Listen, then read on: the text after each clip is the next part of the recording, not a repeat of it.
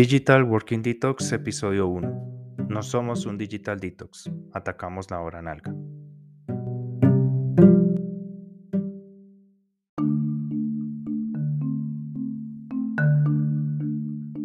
Hola, soy Mr. Dakalu. Te saludo desde un futuro muy cercano y cero distópico.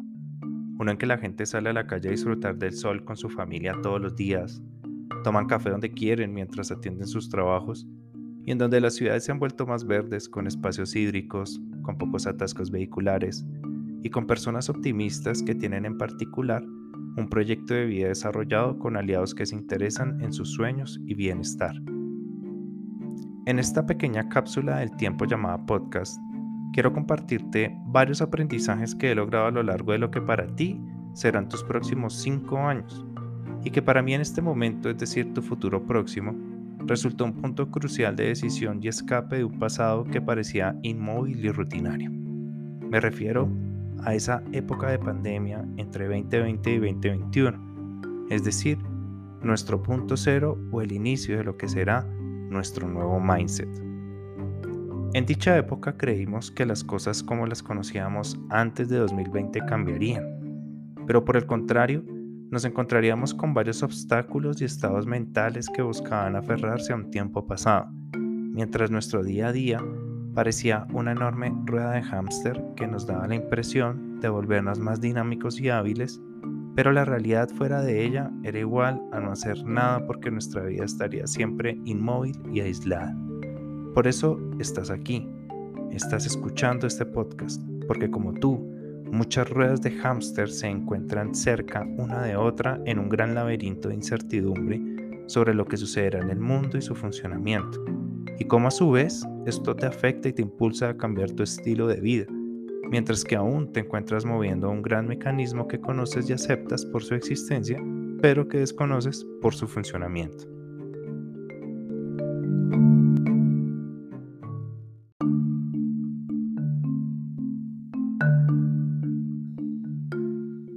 No quiero decirte que encontrarás la fórmula mágica para salir de dicha incertidumbre en este podcast, pero si estás aquí, estoy seguro que en algún momento de cada uno de tus días sientes que tu energía cambia y que por alguna razón no te sientes suficientemente productivo o productiva. Es tal como el dispositivo digital que usas ahora mismo y que no dejas descargar nunca, porque así como tú procuras no dejarlo apagarse, también ese gran mecanismo del que te hablo Busca que tú nunca te apagues y mejor continúes en un eterno modo automático en el que produces cada vez más y más hasta saturarte y fundirte. Es lo que llaman burnout o síndrome del trabajador quemado. Tú y yo vivimos una época de grandes cambios, en la que los seres humanos estuvieron totalmente inmersos en un mundo digital que ya conocían, pero que no se atrevían a explorar a profundidad de manera inteligente y no como simples espectadores. Quiero que sepas que tus inquietudes sobre tu futuro son válidas. Sé que te has preguntado varias veces si vivirás para presenciar el gran auge tecnológico que tanto han profetizado los medios, los CEO del mundo, incluso las sospechas en tus charlas con amigos, compañeros de trabajo y familia, en donde las preguntas sobre el impulso que han dado a palabras como digital, metaverso y especialmente la llamada virtualidad han propuesto grandes discusiones sobre paradigmas en los círculos que actualmente vives o en tu lugar de trabajo. Por supuesto que el mundo cambiará como lo conoces. El problema es si tú cambias con él. No quiero sonar como un ser motivacional para que simplemente cambies. Solo quiero advertirte que hay que actuar conscientemente. Seguramente si empiezas en este momento a buscar en la web conceptos como trabajo remoto, trabajo híbrido o teletrabajo, el cual ya era ampliamente conocido en tu época, encontrarás más información que la que podrías obtener en el año 2019. Esto quiere decir que en el año 2021 estas tendencias crecerían por el derrumbamiento de muchos mitos, por ejemplo, la imposibilidad de hacer las cosas con el uso enteramente de la tecnología o las creencias sobre el trabajo en casa, ese mismo que pintaban aquellos profetas de lo tradicional como un auténtico paseo y confort absoluto que impediría a cada uno de los integrantes de la organización desempeñarse para lo que fueron contratados. Quiero que escuches los testimonios del trabajo remoto no por mí, sino por alguien que ha experimentado sus virtudes. Tenemos a Alexander Torrenegra, CEO de Torre.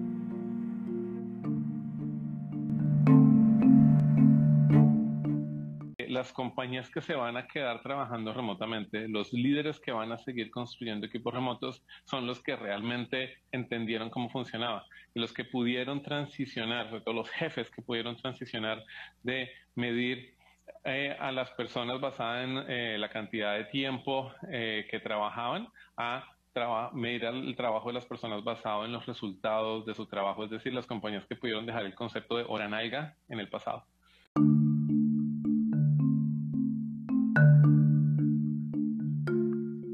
La hora nalga como la define Alex Torrenegra no es un chiste, es una realidad que se ha comenzado a rumbar mucho más en tu presente y es el obstáculo a la oportunidad de innovarte, entendiendo la innovación como la capacidad de identificar otro camino que nunca nadie exploró para realizar un algo como un trabajo, un hobby, una acción. Mejor dicho, cualquier cosa que funcione de manera constante y tradicional es la oportunidad para crear una línea perpendicular que corte ese paralelismo en el que te encuentras.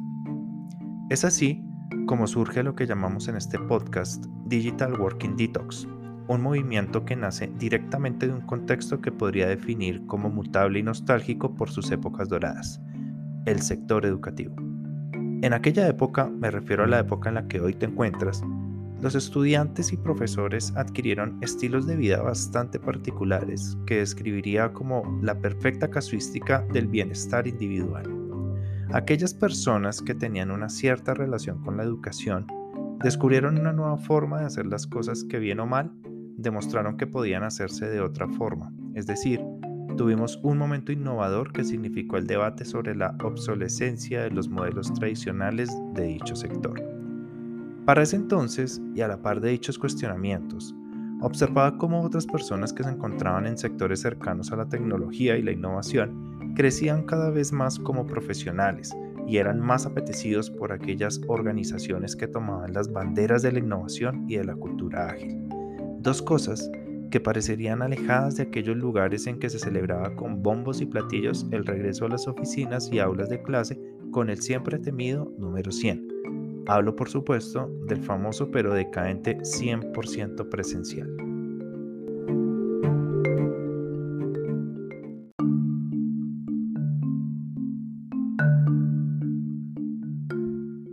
La pregunta ante estos cambios siempre fue, ¿acaso hay personas que deben resignarse a quedarse en un mismo sistema laboral mientras otras avanzan y se mueven a su gusto?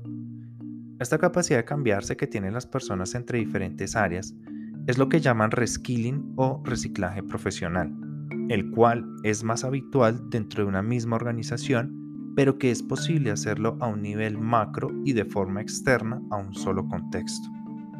Un aspecto muy importante sobre el reskilling es el reconocimiento de las personas en sus habilidades, sus proyectos, su construcción personal e incluso su propia visión del futuro.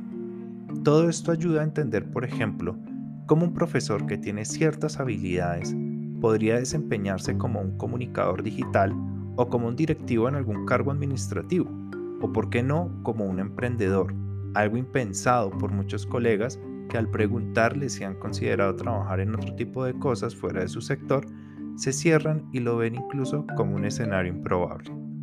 Si pensáramos en todas estas posibilidades ganadas en la pandemia y que aún se siguen utilizando, ¿tendría sentido no volverlas a usar solo por volver al pasado?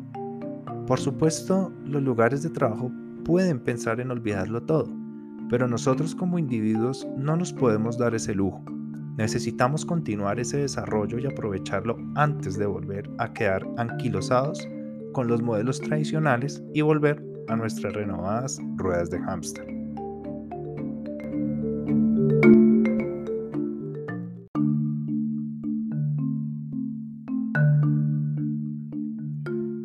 No nos equivoquemos, esto ya es una realidad y en muchas partes del mundo se están dando cuenta de ello. La BBC News, a través del académico Anthony Klotz, explica las renuncias voluntarias ocurridas en Estados Unidos en el año 2021. En su momento, se superó la cifra de 4 millones de personas que dejarían sus trabajos. es decir, el 2,7% de la fuerza laboral en dicho país. Esta otra cara de la moneda sobre la pandemia registró una migración de personas que se encontraban en otros sectores y puntos geográficos diferentes, amenazando un status quo laboral con lo que llamarían la gran renuncia, algo así como un tipo de fenómeno vaticinado por un efecto colateral de la pandemia debido a los cambios ocurridos en los estilos de vida durante las estrictas cuarentenas. Muchos trabajadores al parecer no están dispuestos a volver a su vida pasada del 2019, especialmente en lo laboral, gracias al descubrimiento de una vida que no otorga un tercio o más del día a la oficina y al colapso del transporte público.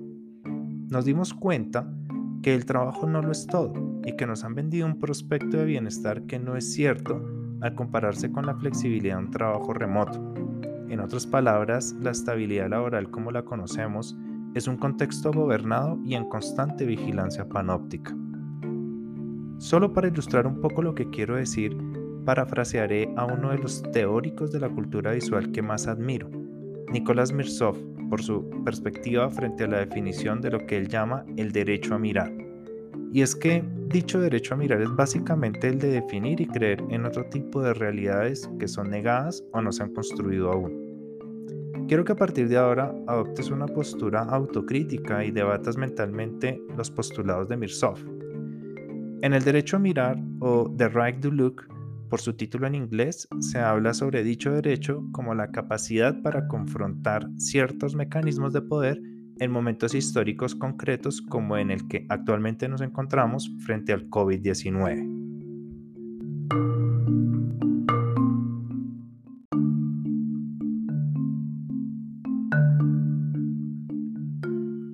El derecho a mirar reivindica la autonomía frente a un sentido de homogeneidad social.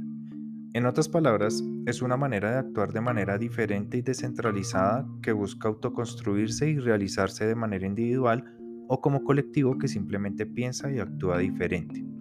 Si quieres puedes pensarlo desde tu propia perspectiva y tus motivaciones personales, esas que al parecer cuando las expresas de manera sincera pueden tener un cierto rechazo mayoritario de tu propio círculo social o de la sociedad en general, por ser tildadas como utópicas.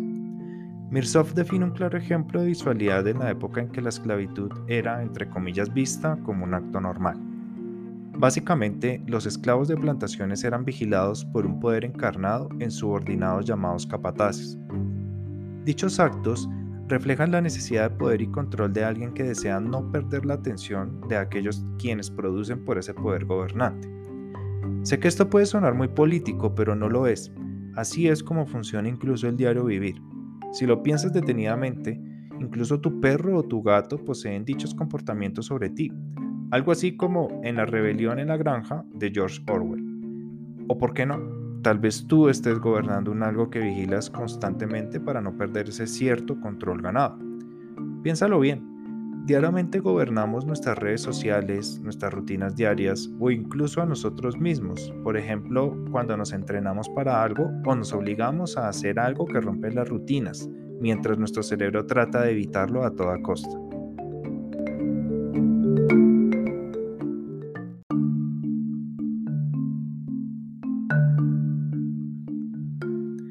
Ahora en este preciso momento debes estar cuestionándote sobre los testimonios de diferentes personas que defienden los estilos de vida tradicionales. La emoción que nos han querido vender como la mejor alternativa para lograr un tipo de bienestar perdido por la pandemia es construido con estrategias de marketing y viralización en redes sociales y medios, lo cual deja ver aquella nostalgia de la época que para ellos nunca debió irse en aquel tiempo antes de 2020. Todos son auténticos mecanismos visuales que pretenden implantarse poco a poco en la retina y mente de las personas durante la transición que vivimos entre el 2021 y 2022 en un país como Colombia. El retorno a la presencialidad en el trabajo como se está comunicando hoy día es algo digno que complementa la ficción construida en Matrix porque aquellos movimientos de personas que han optado por cambiarse, defender o añorar el estilo de vida a lo remoto representa la incomodidad frente a un sistema que pretende que perdamos ciertas libertades ganadas durante el trabajo remoto. El Digital Working Detox es entonces lo opuesto a aquello que defiende ese pasado sin titubear. es una contraposición a ese mecanismo visual evangelizador igual al de los misioneros en la época colonial que pretendían, entre comillas, iluminar a aquellos que se distraían de la fe que promovían y asimismo promocionaban de manera heroica, como si las personas per se estuvieran equivocadas sin saberlo, pero con la posibilidad de aceptar y adoptar dicha fe que no podía ponerse en duda. Entonces, ¿para qué luchar contra dichos mecanismos visuales si los poderes son más grandes que nuestros sueños? ¿Qué es de malo en volver al 2019?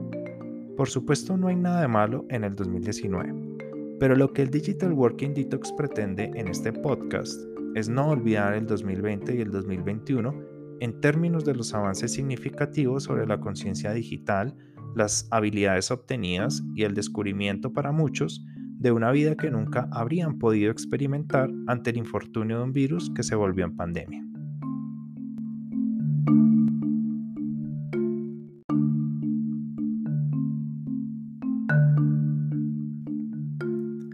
En esos dos años muchas personas lograron descubrir las bondades de la flexibilidad del trabajo remoto, muy lejanas por supuesto de las condiciones de la presencialidad que no es precisamente un ejemplo de las variaciones que se podrían dar a la vida misma. La incertidumbre de aquellas personas vendría a ser ese contrapeso a un poder que tiene fuertes cimientos en la falta de decisión de quienes gobiernan o pueden hacer un cambio disruptivo, yendo en contraposición de las realidades que muchas personas lograron construir en casa, en el campo, en cualquier lugar del mundo, con rutinas diarias muy diferentes a las que todos conocemos como levantarse temprano, desayunar, transportarse a una oficina o lugar de trabajo, existir allí y luego irte a casa para repetir todo nuevamente al día siguiente, añorando que pronto sea viernes.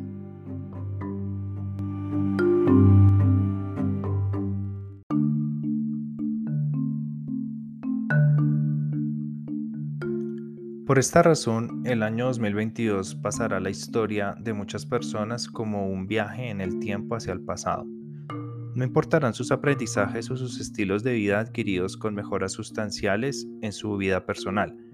Solo se experimentará un deseo de olvidar el compromiso de mejorar lo construido y ser mejores en lo que se pregonaba en las organizaciones como grandes resultados en el terreno digital y tecnológico.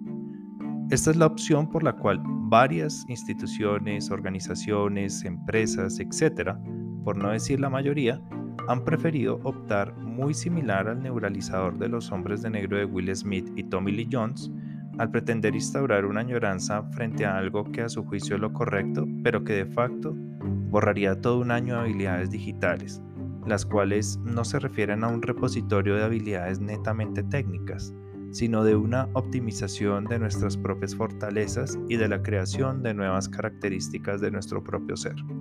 Algo así como lo que llaman en el mundo digital un nuevo feature o upgrade de nuestro propio producto digital, es decir, nosotros mismos.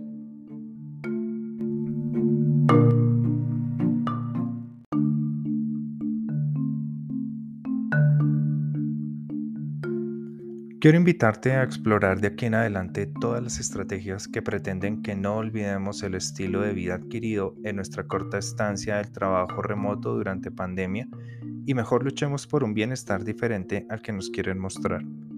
Pero si tu caso es que ya te encuentras en ese viaje de regreso al pasado, este podcast te servirá para adoptar, explorar y probar herramientas que te ayuden a identificar un mejor estilo de vida a partir de un upgrade de tus propios skills. Desde aquí quiero que sepas que el Digital Working Detox significa autonomía, trabajo en equipo y construcción social producto de los intereses compartidos entre las personas. No hablaremos de colaboradores ni de trabajadores, porque creemos que tanto una organización como las personas trabajan y colaboran entre sí para lograr los sueños de todos y no solamente los centralizados por un solo gran objetivo que parece impersonal o bien un objetivo personal que no esté alineado a los intereses de aquel lugar en el que trabajamos de manera temporal y se comporta como una máquina registradora por su alta rotación y conteo de personas que no son más que colaboradores sin importar lo que suceda con sus vidas. Bienvenidos al Digital Working Detox.